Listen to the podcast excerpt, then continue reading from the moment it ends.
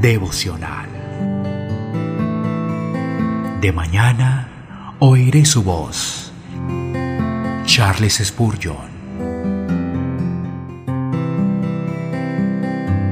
Juan capítulo 16, versículo 32. He aquí, la hora viene, y ha venido ya, en que seréis esparcidos, cada uno por su lado, y me dejaréis solo.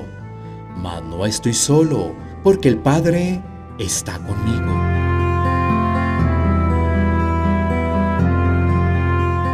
Pocos tienen comunión con las tristezas del Hexemaní. La mayoría de los discípulos no fueron lo suficientemente maduros en la gracia como para poder penetrar en los misterios de la agonía. Ocupados en los banquetes de Pascua en sus propios hogares, representaban a muchos que vivían de acuerdo a la letra, pero que eran bebés en cuanto al espíritu del Evangelio. A doce, no a once, solamente le fue otorgado el privilegio de entrar a Hexemaní y ver lo increíble. De los once, ocho permanecieron a distancia. Tenían comunión, pero no de esa comunión íntima a la cual son admitidos los hombres muy amados. Solo tres, muy favorecidos, pudieron acercarse al velo misterioso sufrimiento del Señor. Dentro de ese velo ni siquiera ellos pudieron entrar. Debió dejarse una distancia de tiro de piedra entre ellos. Él debía pisar el lagar solo y nadie de los que estaban allí debía acompañarlo.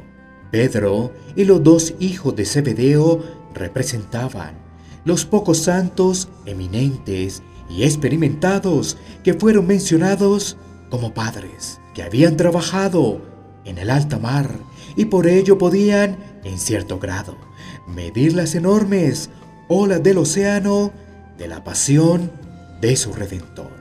Algunos espíritus escogidos se les otorga para el beneficio de otros y para fortalecerlos para el futuro.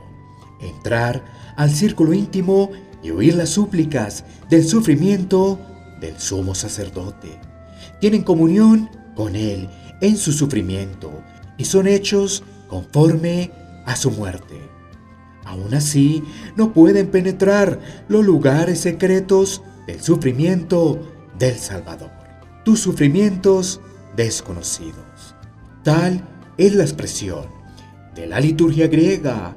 Hubo una cámara interior en el sufrimiento de nuestro Maestro, cerrada al conocimiento y comunión humanos.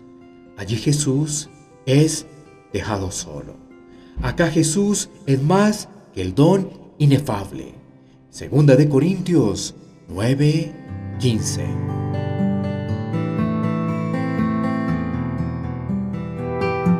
De mañana oiré su voz